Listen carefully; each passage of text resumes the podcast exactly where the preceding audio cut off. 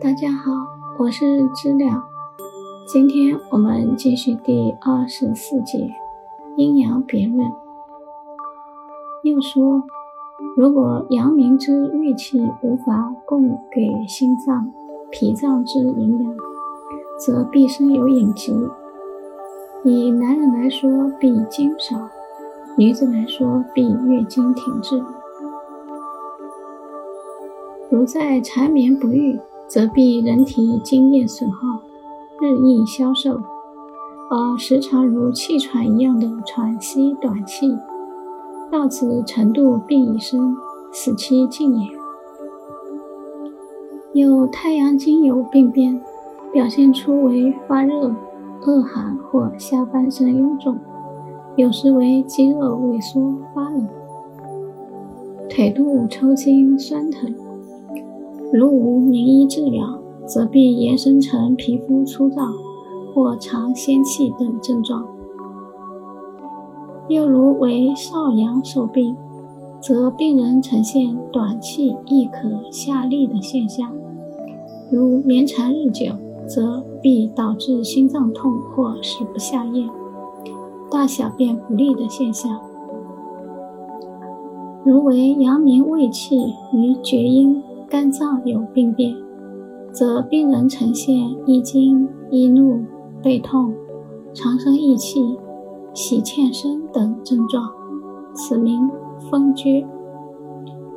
如是少阴、少阳合并时，则会出现胃胀满、四肢肿胀、心胸气闷、常长吁短叹的现象。如是太阳。太阴同时受病，病人必有半身不遂，且肌肉萎缩麻痹，四肢不听指挥之现象。脉之行如下：如全部寸、关、尺三部之脉如钩，其尖而薄，累累然如子成串一样；如外形为毛。则其状为大且虚而无力状，如脉形成为琴弦一样绷紧而尖急如刀，就是弦脉。又脉尖如石且尖而不变，轻按重按都一样，则名之实脉。阴阳之脉中，如流水一样，时阴时阳，则为六脉。如理阴盛。而起征，阳受老于外，阴阳不合时，必令肺中津液无法收藏，必汗流不止，造成四肢冰冷的现象。阳气无法下降与阴合，必上浮至肺，令病人喘呜不止。人体中阴之作用在于阳和。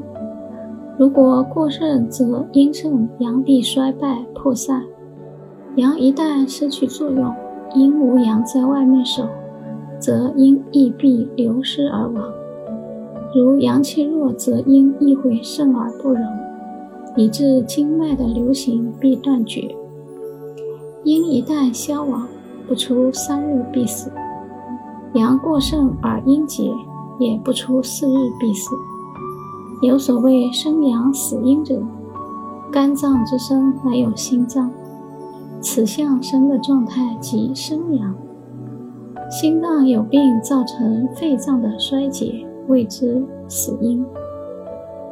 肺脏津液向下入生肾经，则谓之重阴。如是肾脏衰竭乃至脾脏受损，谓之辟阴。因先天与后天皆大损，必死不治。